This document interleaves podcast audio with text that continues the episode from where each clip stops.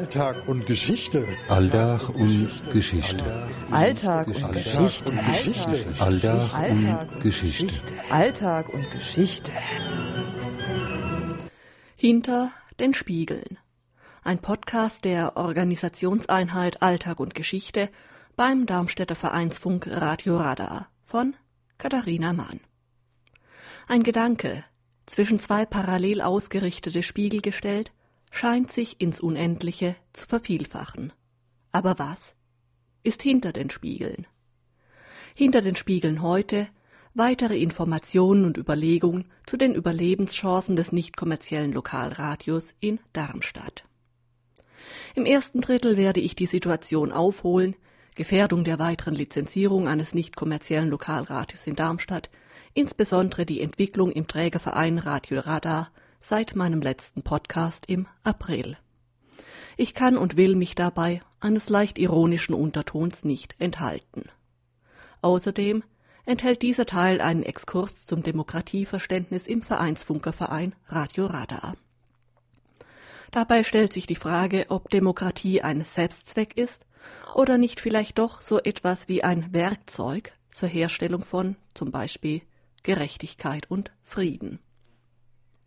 Ein Essay über die Funktion und Funktionalisierung der Angst in der Spätphase des Darmstädter Radiokriegs leitet über zum zweiten Teil des Podcasts, in dem ich der Frage nachgehe, was eigentlich die Voraussetzungen für nicht kommerzielles Lokalradio sind und wie diese sich vielleicht umsetzen lassen.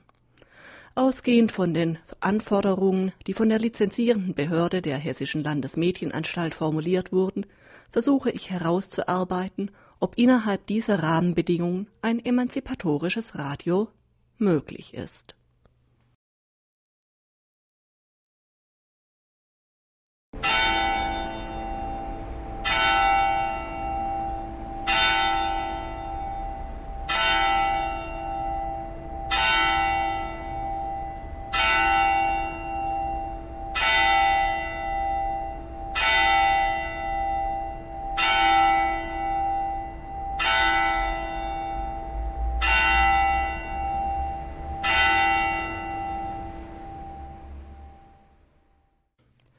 Geisterstunde.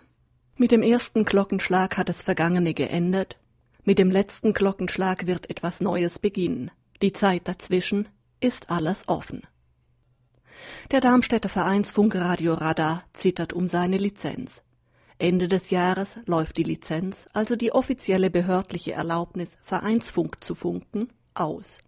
Und dann ist wohl Schluss mit lustig. Zumindest muss das Signal aus Kassel Dort hat die lizenzierende Behörde ihren Sitz eindeutig gewesen sein. Wie sonst hätte der Darmstädter Vereinsfunkerverein auf seiner Mitgliederversammlung Ende April eine Mehrheit dafür mobilisieren können, drei seit Jahren bestehende unrechtmäßige Hausverbote endlich aufzuheben. Eine Entscheidung, zu der sich bis jetzt allen Zuckerangeboten, das heißt rigiden Zugangsregelungen zum Trotz, keine Vereinsfunkermitgliederversammlung hatte durchringen können. Der Vollständigkeit und auch der Fairness halber muss ich dazu sagen, ja, es ist theoretisch auch denkbar, dass ein Sinneswandel stattgefunden hat, dass nach so langer Zeit eine Mehrheit der Darmstädter Vereinsfunker zur Vernunft gefunden hat. Aber ehrlich gesagt, besonders wahrscheinlich ist das nicht.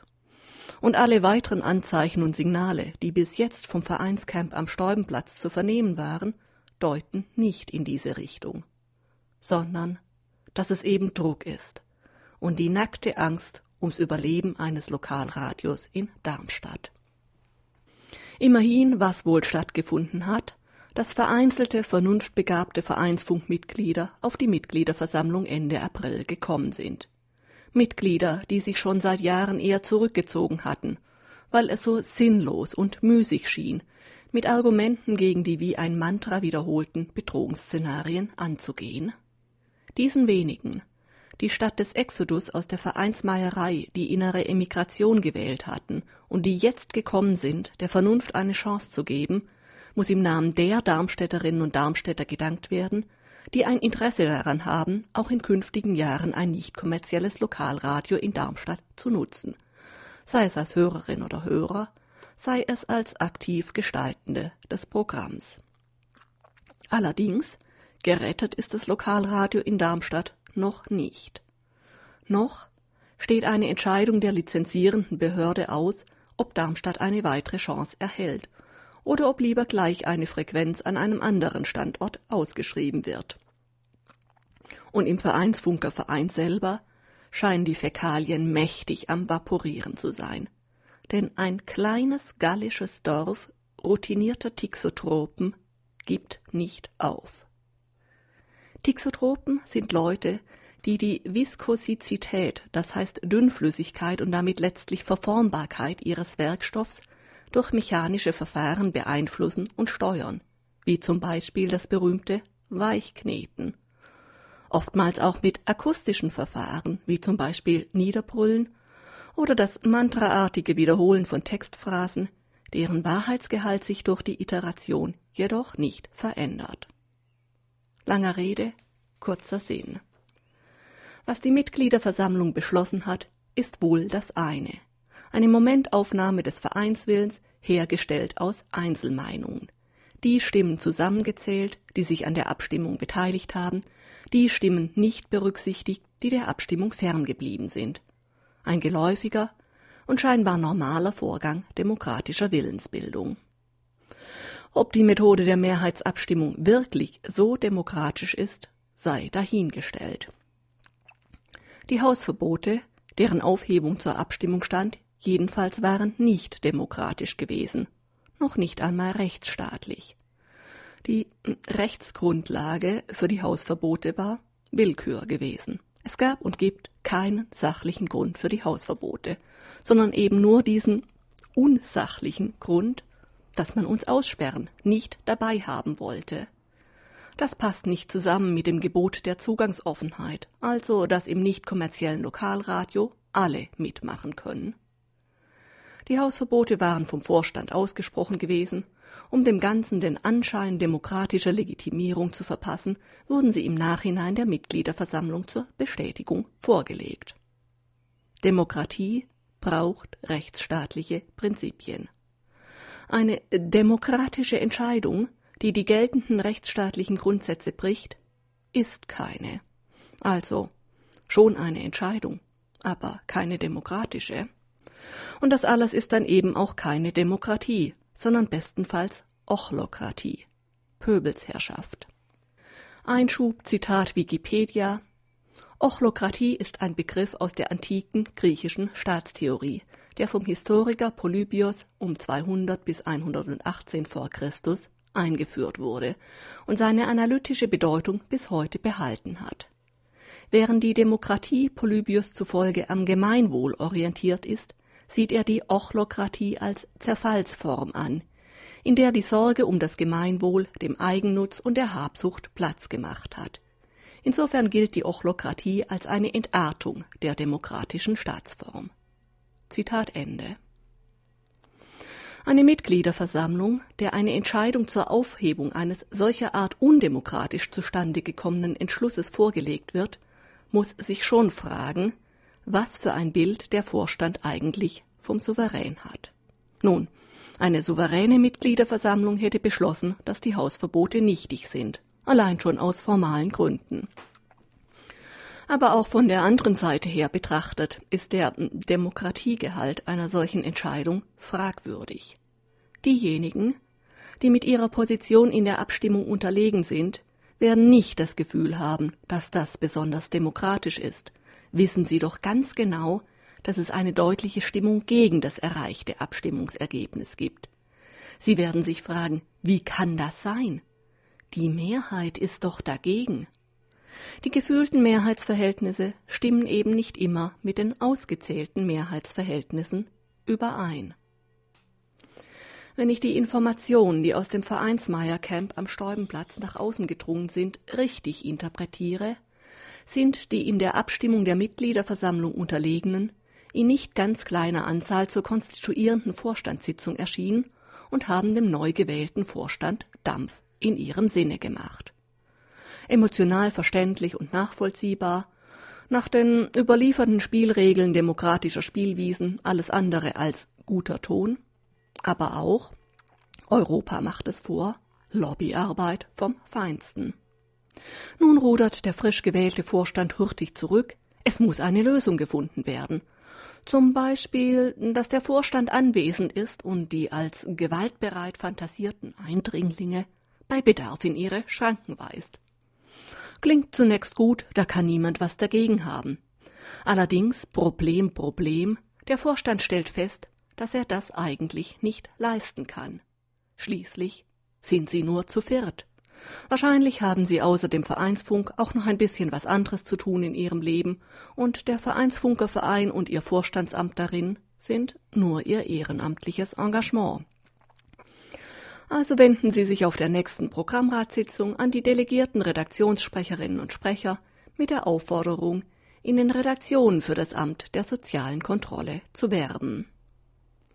Die erlauchten Mitgliederinnen und Mitglieder des ebenso erlauchten Gremiums Programmrat haben in den letzten 15 Jahren seit Erstlizenzierung des damals noch Radiovereins gründlich verdrängt, dass sie eigentlich Delegierte sind, die auf den Sitzungen das Votum ihrer jeweiligen Redaktion einbringen und vertreten sollen und im umgekehrten Weg die Anforderungen des Radios und die Diskussion über diese Anforderungen und mögliche Lösungsansätze dafür wieder zurück in die Redaktionen tragen sollen.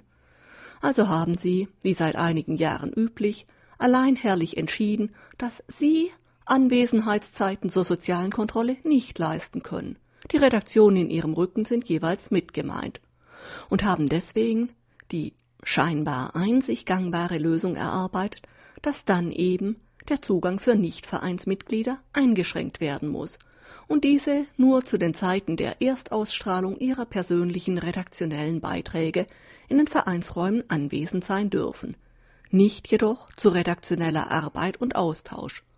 Und erst recht sollen sie doch bitte nicht die kuschelige Stimmung im Programmrat stören. Endlose Diskussionen und Sitzungen bis spät am Abend bräuchte nun wirklich niemand. Ich weiß nicht, ob die Frage noch interessiert, wie die erlauchten Mitgliederinnen und Mitglieder des ebenso erlauchten Gremiums Programmrat eigentlich zu ihrer Einschätzung kommen. Ich glaube, es interessiert eher nicht. Interessanter ist die Frage nach dem Widerspruch, der hier aufklafft. Hat Markus Lang gelogen, als er der Lokalzeitung Darmstädter Echo gesagt hat, die Hausverbote seien bedingungslos aufgehoben? Oder hat sich der Programmrat mit seiner Entscheidung gegen den Willen der Mitgliederversammlung gestellt? Das Krönchen hat der Programmrat dem Ganzen jedenfalls noch aufgesetzt, indem er ein neuerliches Sendeverbot gegen Walter Kuhl ausgesprochen hat. Begründet wird das Sendeverbot mit dem angeblichen Verstoß von Walter Kuhl gegen die sogenannten Sendekriterien des Vereinsfunks, Kriterium Nummer 114 interne Kritik zunächst intern äußern. Das haut nun aus gleich zwei Gründen nicht hin. Richtig ist, dass Walter Kohl in seinem Podcast vom 26. März diesen Jahres Kritik an den Zuständen unhaltbarer redaktioneller Schlamperei im Darmstädter Vereinsfunk geübt hat.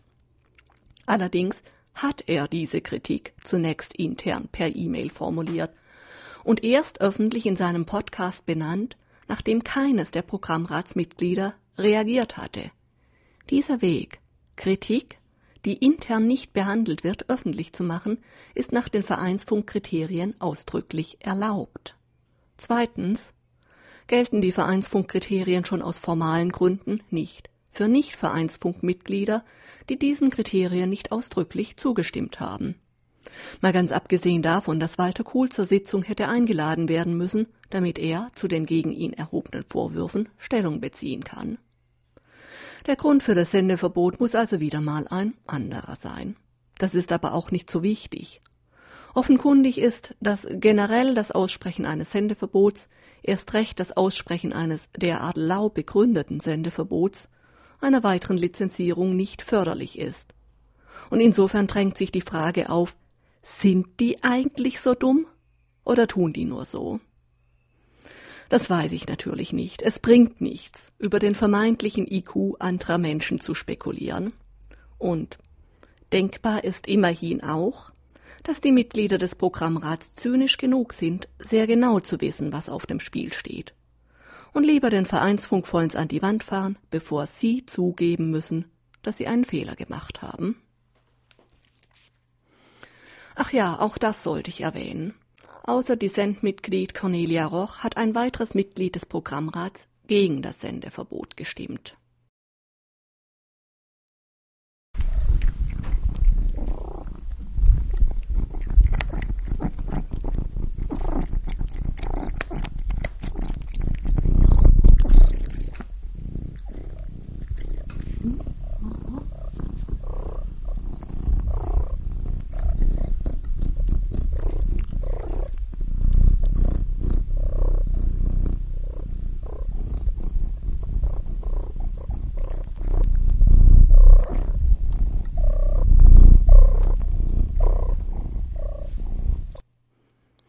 Bleibt noch die vielbeschworene Angst.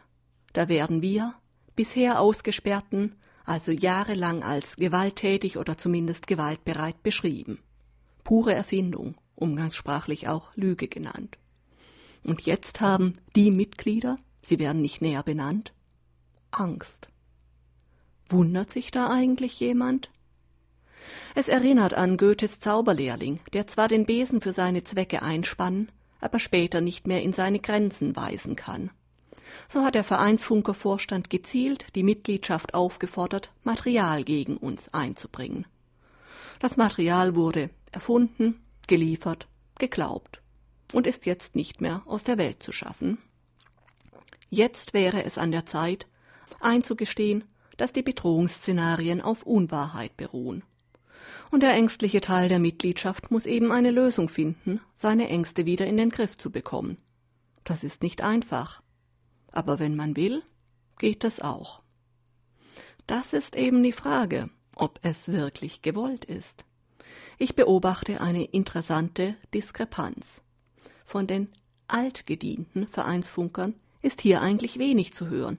Es sind vor allem neu dazugekommene Vereinsfunkerinnen und Funker, die immer wieder auf die Angst zurückkommen, sei es ihre eigene oder sei es die von anderen, für die sie nun stellvertretend das Wort ergreifen, die selber das Wort auch ergreifen könnten, es aber gar nicht tun. Ich erkläre mir das mit einem psychologischen Mechanismus, beziehungsweise es ist sozusagen eine Frage der Referenzsysteme. Diese neun Vereinsfunkerinnen und Funker sind in eine Gemeinschaft gekommen, in der deutlich fühlbar nicht besonders gute Stimmung ist. Ja, aber, sagen dann die altgedienten Vereinshasen, es ist schon viel besser geworden. Früher war das alles noch viel schlimmer. Und dann kommt die nächste Wiederholungsschleife vom Schauermärchen. Schlimmer als das, was die Neufunker hier antreffen, ist eigentlich schwer vorstellbar nicht nach menschlichem Ermessen, beziehungsweise nicht, solange man sich die Fremden draußen als menschliche Wesen vorstellt. Also werden wir als Ungeheuer fantasiert, mit Charaktereigenschaften, die noch verwerflicher sind als die, die da im Vereinsfunkercamp am Stäubenplatz so angetroffen werden. Niedlich. Die Neufunkerinnen und Funker müssen sich nur einmal die Frage gefallen lassen, wie sie so ein unhinterfragtes Weitergeben von Gerüchten eigentlich mit ihrem Selbstverständnis als Redakteurin oder Redakteure im nicht kommerziellen Vereinsfunk zusammenbringen. Ich kann mir das nur damit erklären, dass sie eine Trennung vornehmen und den Vereinsfunkerverein als privaten Raum wahrnehmen, der nichts zu tun hat mit der öffentlichen Kommunikation, die der Verein über UKW produziert. Tja, ein Verein darf so privat sein, aber die Lizenz zum Betreiben eines Radioprogramms ist eine hoheitliche Aufgabe, an deren Übertragung strikte Anforderungen der Öffentlichkeit, Zugangsmöglichkeit und Transparenz zu stellen sind. Es kann gar nicht anders sein, als dass die Verfasstheit des Trägervereins für ein Lokalradio sich auch im gesendeten Programm niederschlägt, sowohl direkt als auch dadurch, dass in der Verfassung, Vereinssatzung und Statuten zur Regelung der Radioarbeit natürlich auch das Selbstverständnis von den Aufgaben eines Medienbetriebs in einer demokratischen Gesellschaft zum Ausdruck kommt. So lässt sich dann natürlich auch das Zustandekommen der abstrusen sogenannten Sendekriterien erklären. Was also ist die Funktion der ständigen Wiederholung der Benennung der Angst? Was ist damit beabsichtigt? Und was wird damit erreicht. Im besten Fall klafft das weit auseinander, insofern, dass die üblen Folgen der ständigen Benennung der Angst eigentlich nicht gewollt sind. Es kann aber auch sein, dass die klammheimliche, nicht eingestandene Hoffnung dabei ist, dass irgendwann doch jemand die Nerven verliert und zuschlägt. Sex and Crime and Rock'n'Roll. Damit würde die Beschwörung der Angst zur self-fulfilling prophecy, zur selbsterfüllenden Prophezeiung. Das alles rührt an die Frage, ob der Darmstädter Vereinsfunk, wenn er sich wieder zum Radio entwickeln will, eine Wahrheitskommission braucht. Ich weiß es nicht. Ich weiß es nicht, ob es gehen kann, ob es funktionieren kann, das, was dieser Vereinsfunkerverein in den letzten Jahren an Ungeheuerlichkeiten in die Welt gesetzt hat, in Vermittlungs- und Verständigungsgesprächen jemals aufzuarbeiten. Oder ob es nicht besser ist, die Vergangenheit dann auf sich beruhen zu lassen, den Blick in die Zukunft zu richten und auszuarbeiten, was denn notwendig ist, um in Darmstadt ein nicht kommerzielles Lokalradio zu betreiben. Vorläufig bin ich jedenfalls der Ansicht, dass dieser Verein das, was er da an Verwüstung und verbrannter Erde angerichtet hat, auch wieder in Ordnung bringen soll. Wenn das Verbreiten der Unwahrheiten, das immer noch weitergeht, einmal gestoppt wird, kann und wird sich auch die Dissent Mädchenwerkstatt Darmstadt mit konstruktiven Beiträgen einbringen. Allerdings ist nicht einzusehen, dass wir die Konzepte entwickeln sollen, mit denen Radar eine weitere Lizenzierung erhält. Wenn die Arbeit an uns hängen bleibt, nun, dann wollen wir auch die Lizenz.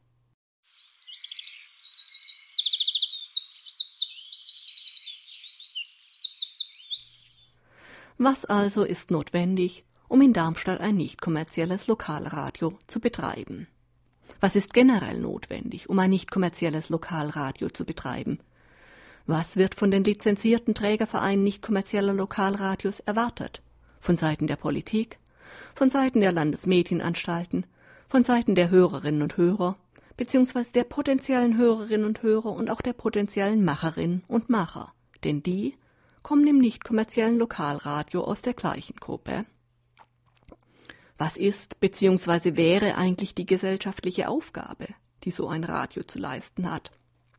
Was sind die Anforderungen und Hürden? Und ist das machbar? Unter den Bedingungen des Ehrenamts?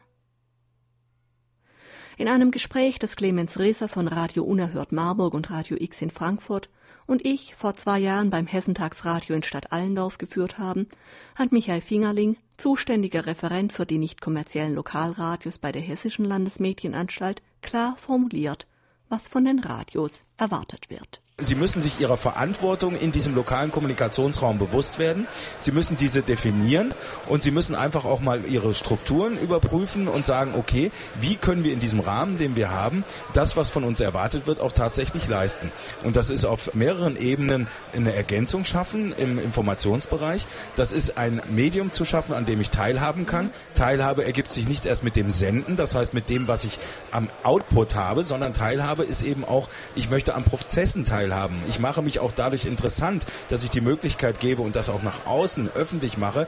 Ihr könnt hier jederzeit reinkommen. Ihr könnt hier Programm machen. Ihr müsst nicht senden, wenn ihr im Moment noch Hemmschwellen habt. Aber wenn ihr einfach Interesse daran habt, mit Leuten zusammenzuarbeiten, mit einem Team zusammenzuarbeiten, in einer Redaktion, ihr habt Interesse an verschiedensten Themen, das müssen nicht politische Themen immer sein, das können auch durchaus Unterhaltungsthemen sein, das können Sportthemen sein, aber wenn ihr einfach etwas habt, was euch bewegt mit eurem Verein, mit eurer Gruppe, mit euren Einzelpersonen, hier könnt ihr hinkommen, hier findet ihr eine Redaktion, hier könnt ihr mitarbeiten und könnt das, was ihr an Interessen, Informationen habt, nach außen bringen. Zuvor hatte Michael Fingerling schon ausgeführt, dass es der lokale Kommunikationsraum ist, der in erster Linie zu füllen und zu besetzen ist. Zentral in der Mitte stehen hier die Lokalradios als Orte der Kommunikation. Kommunikation und Kooperation der Radiomacherinnen und Macher untereinander, die Möglichkeit der aktiven Teilhabe am Kommunikationsprozess innerhalb des Radios und durch die Verbreitung über UKW nach außen oder auch die passive Teilhabe am Programm als Empfängerin oder Empfänger lokaler Information und Kommunikation, die in anderen Medien, außer den völlig anders strukturierten Tageszeitungen, nicht vorkommt. Einfach, weil es nur einen lokal eingegrenzten Raum betrifft. Tatsächlich hat sich die Struktur der Medien, ihre Inhalte, Verbreitungswege und ihre Rezeption, sprich die Medienlandschaft in den letzten Jahren verändert. Es ist nicht mehr so zwingend notwendig, dass Lokalradios als Medien der Gegenöffentlichkeit agieren. Zumindest nicht als Medien der Gegenöffentlichkeit im herkömmlichen Sinn von Anti-Atomkraft oder dem Kampf gegen Flughafenausbau und Nordostumgehung. Dazu gehört natürlich auch zu begreifen, dass Landesmedienanstalten per se nicht in erster Linie die eifrigsten Verfechter von Konzepten der Gegenöffentlichkeit sind. Aber auf einer ganz sachlichen Ebene hat der Referent recht, denn die Bewegungen kommunizieren und koordinieren ihre Aktion längst über andere, insbesondere internetgestützte Medien. Anstattdessen wächst den Lokalradios die Aufgabe zu, eine offene Kommunikation und Auseinandersetzung auf Augenhöhe anzustoßen, ein Stück weit anzuleiten und zu begleiten und zu vertiefen. Nicht kommerzielle Lokalradios als Kommunikationsfachbetriebe. Denn das ist das Manko, die Lücke, die in den letzten Jahren immer weiter aufgeklafft ist. Energiekonzerne betreiben grüne Verkaufspolitik mit regenerativen Energien, Wohnungsbaugesellschaften initiieren und inszenieren als sozial und selbstverwaltet deklarierte Wohnprojekte. Es ist nicht mehr eindeutig und offensichtlich, wer mit welchen Interessen Angebote oder Vereinnahmungsversuche unternimmt. Erst recht nicht, wer Freund ist oder Feind. Es liegt nicht im Verschulden und ist kein Versäumnis derer, die vormals die Gegeninformationen veröffentlicht haben. Hand in Hand mit der Perfektionierung der kommerzialisierten Medien ist eine Perfektionierung ihrer Hirnwaschkraft einhergegangen. Soundenzym und emotionsgesteuert. Dazu der zunehmende Anforderungsdruck an gleichzeitig Leistung, Individualisierung und Anpassung. Das kann nicht gut gehen. Auch wenn wir es nicht verschuldet haben, wir haben mit kommunikativen Zombies zu tun. Auch unsere eigenen Kommunikationsfähigkeiten müssen wir immer wieder kritisch hinterfragen. Das ist die Realität, der wir uns stellen müssen. Medienkompetenzarbeit auf einem Niveau, das wir längst überwunden glaubten.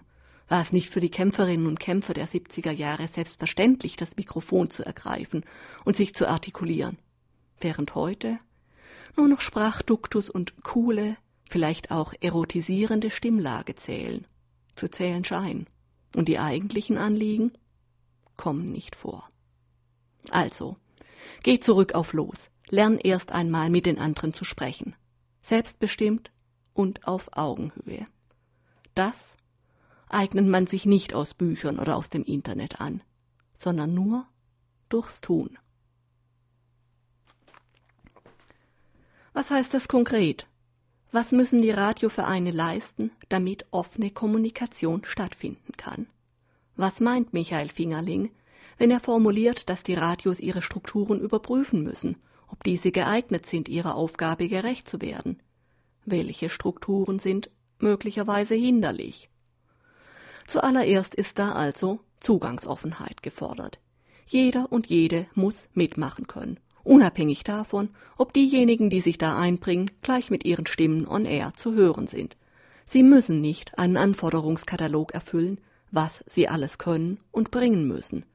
Sie müssen nicht den Kriterienkatalog der im jeweiligen Radio erwünschten Form der Beitragsdarbietung durcharbeiten und erfüllen. Und gleichzeitig haben Sie das Recht, Ihre Vorstellungen einzubringen, wie das Radio über die Ihrer Meinung nach relevanten Themen berichten soll. Das ist ein Spagat. Verkommt ein Radio da nicht zum offenen Kanal? Wo bleibt die Selbstbestimmung des Radiokollektivs über ihre redaktionelle Tendenz und Ausrichtung? Landen damit nicht gleich alle vormals erarbeitenden Werte auf dem Scherbenhaufen der Geschichte? Die Bevorzugung der Anliegen benachteiligter Gruppen, die Ächtung diskriminierender, rassistischer oder sexistischer Äußerungen, das kritische Hinterfragen der herrschenden Meinung. Und ist es nicht wertlos, wenn zwar jede und jeder reinplappern darf, wie seiner oder ihrer Meinung nach besser berichtet werden könnte, und gleichzeitig doch eigentlich keine Handhabe gegeben ist, andere daran zu hindern, ihr Radioprogramm nach ihrer allein selig machenden Fasson zu gestalten? Der Darmstädter Vereinsfunk organisiert sich in Redaktionen. Diese hinwiederum entsenden gewählte Vertreterinnen oder Vertreter, Delegierte, in das Gremium Programmrat, der das Programm koordiniert und seine inhaltliche Tendenz bestimmt. Ob das Modell der Redaktion sinnvoll und nützlich ist, will ich einmal offen lassen. Nach herkömmlichem Verständnis des Redaktionsbegriffs sind sie sicherlich sinnlos und unnötig, da keine Redaktion die Bearbeitung eines speziellen Themas für sich beanspruchen kann. Es wird auch außerhalb der Musikredaktion Musik gesendet und außerhalb der Kulturredaktion über Kultur berichtet. Allerdings können Redaktionen sinnvolle Einheiten zur redaktionellen Zusammenarbeit bieten, so dass die Tendenz zu mehr kleinen Redaktionen, quasi Sendungskollektiven, gehen müsste. Einige Redaktionen wie Gegen das Vergessen und Monrot oder auch die Sportredaktion Audiomax oder Young Power arbeiten zumindest in Ansätzen so. Völlig diskreditiert hat sich allerdings der Programmrat und muss deswegen abgeschafft werden. Problematisch ist hier schon, dass die Rückkopplung der Delegierten in und mit ihren Redaktionen nicht richtig klappt. Wenn aus einem Delegiertengremium ein Parlament wird, in dem die Abgeordneten nur noch ihrem Gewissen unterworfen sind, hat sich das Modell der demokratischen Mitbestimmungsmöglichkeiten verändert. Grundsätzlich würde ich ein Parlamentsmodell nicht verteufeln wollen, wenn denn dem Gewissen der Parlamentarier zu vertrauen ist wenn im Parlament diejenigen zusammenkommen, die nach bestem Wissen und Gewissen im Sinne und Interesse des Radios handeln. Das ist im Darmstädter Vereinsfunk schon seit geraumer Zeit anders. Eine Mehrheit der Redaktionen schickt nicht ihre besten Leute, sondern entweder die, die so selbstgefällig und eitel sind, dass sie ein Amt brauchen, das ihre Wichtigkeit unterstreicht, oder sie schicken diejenigen, die sich nicht wehren können und den unliebsamen Job eben übernehmen müssen. So oder so sind diejenigen, die noch im Interesse des Radios handeln wollen, den selbstherrlichen Entscheidungen der Mehrheit hilflos ausgeliefert. Im Darmstädter Vereinsfunk hat so eine eigeninteressengeleitete Mehrheit Regelungen erarbeitet, die nach Belieben gegen unliebsame Mitsendende angewendet werden, während sie von den Mitgliedern der In-Group ungestraft ignoriert werden dürfen. Das wäre schlimm genug, wenn diese Regelungen kritische Auseinandersetzung und Gegenrecherche, also die klassischen Grundsätze journalistischer Sorgfalt, verlangen würden. Tatsächlich aber verlangen diese Regelungen die persönliche Empfindlichkeit Einzelner, insbesondere der Programmratshonoratioren, zu respektieren, so dass Kritik am persönlichen Fehlverhalten der Machthaber nicht mehr möglich sein soll und letztlich das grundgesetzliche Recht auf freie Meinungsäußerung nicht mehr gegeben ist. Gemeinhin werden solche Regelungen als Nestbeschmutzungsparagraphen bezeichnet. Ich halte es für wenig sinnvoll, die Anwendung der Nestbeschmutzungsparagraphen auf alle Sendende zu fordern. Also schafft den Programmrat ab, bevor er den Darmstädter Vereinsfunk mit seinen gesetzwidrigen Entscheidungen vollends an die Wand fährt. Und denkt euch andere Strukturen aus, wie die Kommunikation zwischen den Sendenden darüber, was sie denn da machen im nicht kommerziellen Lokalradio, organisiert und strukturiert werden kann.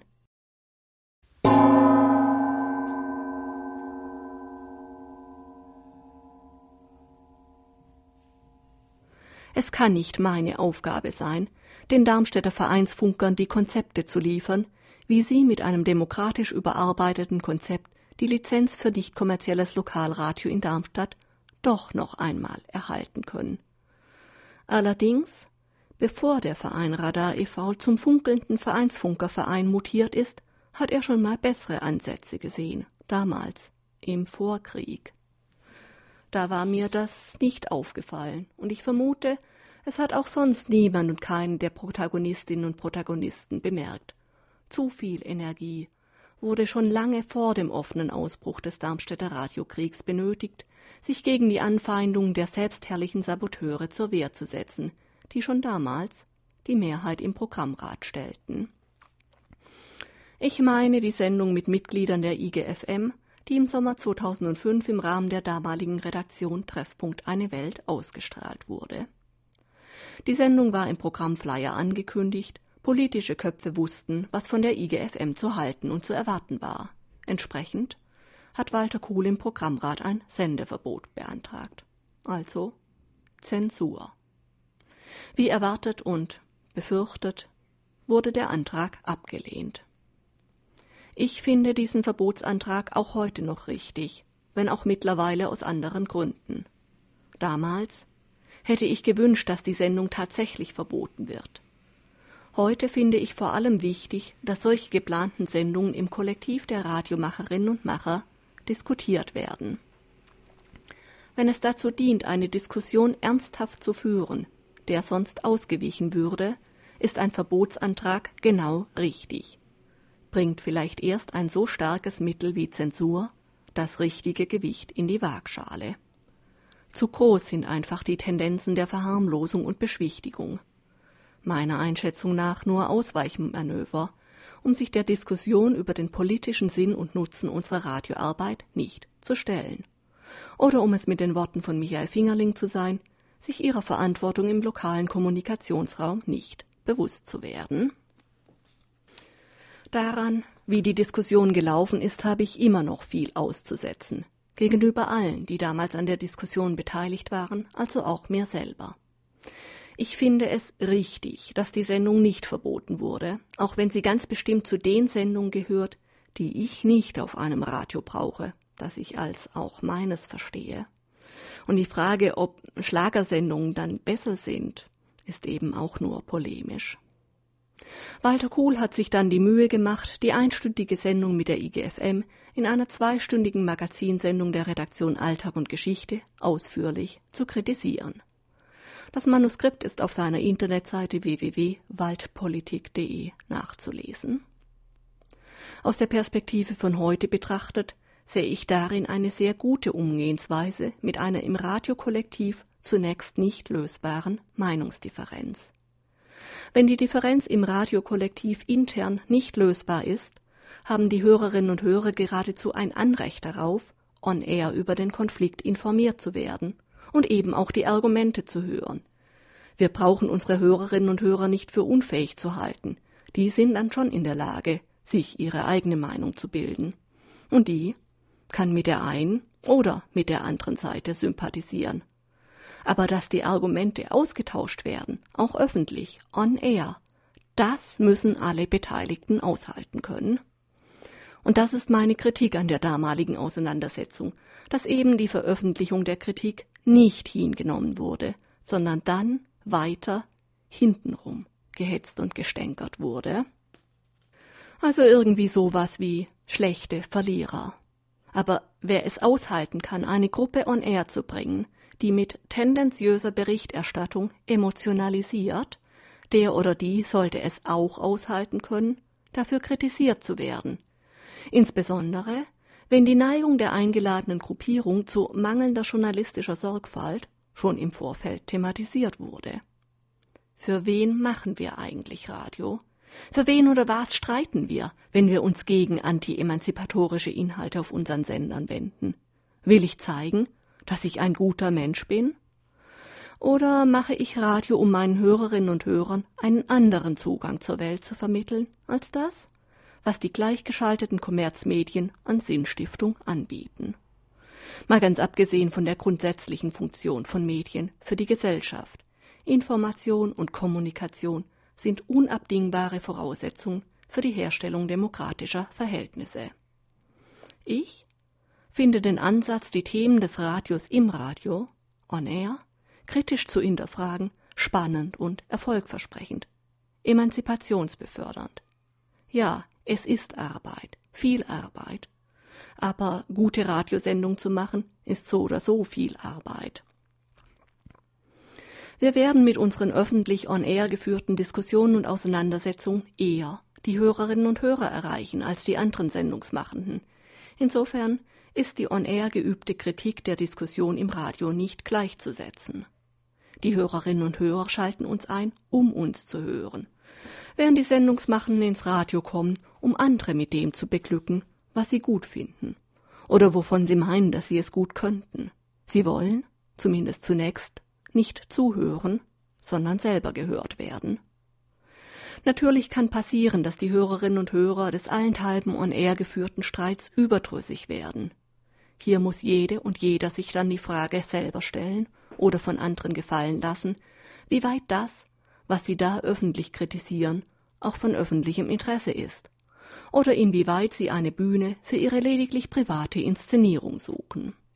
Für diesen Podcast gilt, solange Einzelpersonen die unrechtmäßig hergestellte Vormachtstellung des Vereinsfunker Vereinsradio Radar für ihre zutiefst egoistischen Interessen ausnutzen und dafür sogar bereit sind, den Lokalradiostandort Darmstadt aufs Spiel zu setzen, solange ist die Kritik an ihrem Verhalten von öffentlichem Interesse und müssen sie die Ausstrahlung dieser Kritik aushalten können. Wenn es vielleicht ab 2013 in Darmstadt kein Lokalradio mehr gibt, geht das alle Hörerinnen und Hörer etwas an. Die Anzeichen verdichten sich, dass es innerhalb des Vereinsfunkervereins nach wie vor eine Gruppe gibt, die einerseits groß genug und andererseits, das ist vielleicht noch wichtiger, mobilisierungsfähig genug ist, jede Vernunftentscheidung zu torpedieren, wenn sie ihrer persönlichen Befindlichkeit zuwiderläuft. Dann wird eben die nächste Runde im großen Demokratiespiel eingeleitet.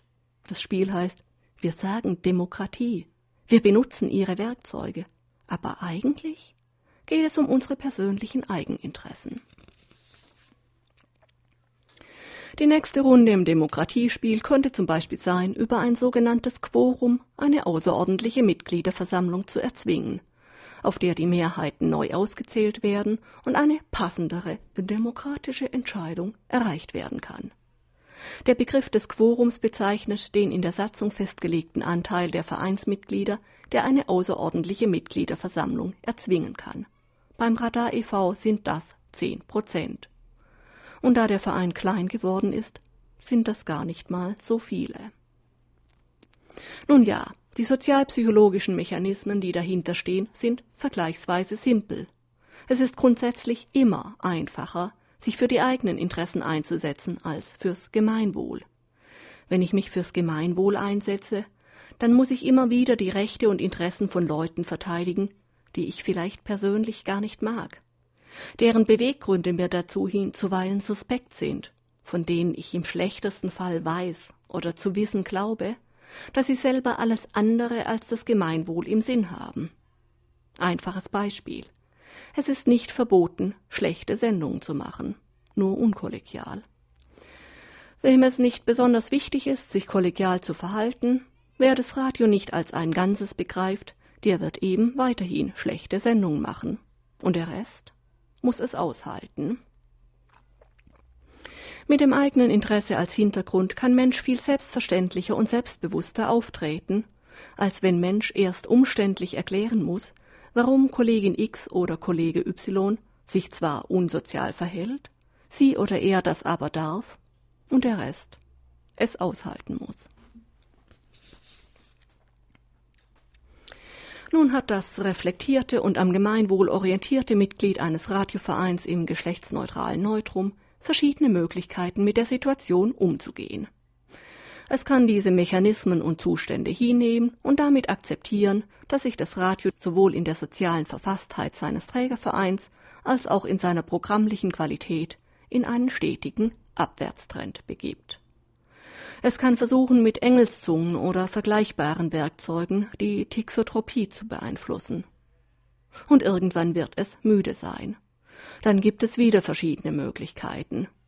Die Mechanismen und Zustände und den Abwärtstrend hinnehmen, diesmal mit einem gerüttelt Maß Zynismus gepaart. Oder, ja, am einfachsten wäre einfach gleichgültig zu werden und wegzuschauen. Ist aber für diejenigen, die nicht dafür gemacht sind, meistens auch mit Zynismus und der zugehörigen Ekelempfindung verbunden. Nur wenige sind zu der heiteren Gelassenheit fähig, sich zu sagen, dass der liebe Herrgott eben mancherlei Kostgänger habe. Und insofern kommt das am Gemeinwohl orientierte, engagierte Radiovereinsmitglied irgendwann auf die Idee, es einmal mit mehr subversiven Aktionen zu probieren. Marke, wer es aushalten kann, einfach nur peinliches Gestammel über die gemeinsame UKW-Frequenz zu verbreiten, der muss es auch aushalten können, sich dieses Gestammel auf derselben Frequenz wieder anzuhören. Hier beißt sich die Katze in den Schwanz. Das war der Auslöser des Darmstädter Radiokriegs, der Anlass für Vorstandsfrau Susanne Schuckmann, die ab 4.45 Uhr wird zurückgeschossen Parole auszugeben. Ach nein, sie formulierte ja, wir standen mit dem Rücken zur Wand. Sechs Jahre später hat das erlauchte Gremiumprogrammrat nichts dazugelernt. Jetzt stellt sich nur noch die Frage nach der kritischen Masse. In diesem Fall der kritischen Masse der Vernunft und vielleicht auch der Intellektualität. Wenn subversive Hinweise nicht verstanden werden, möglicherweise nicht mehr verstanden werden, vielleicht Unwillen und Müdigkeit da ist, sich mit den zugrunde liegenden Missständen zu befassen, dann wissen wir nicht, ob Darmstadt überhaupt ein nicht kommerzielles Lokalradio braucht. Das nicht kommerzielle Lokalradio in Darmstadt jedenfalls braucht Erneuerung. Meint die Dissent Medienwerkstatt Darmstadt schon lange und meint mit ihr Katharina Mann aus der Organisationseinheit Alltag und Geschichte im Darmstädter Vereinsfunk Radio Radar.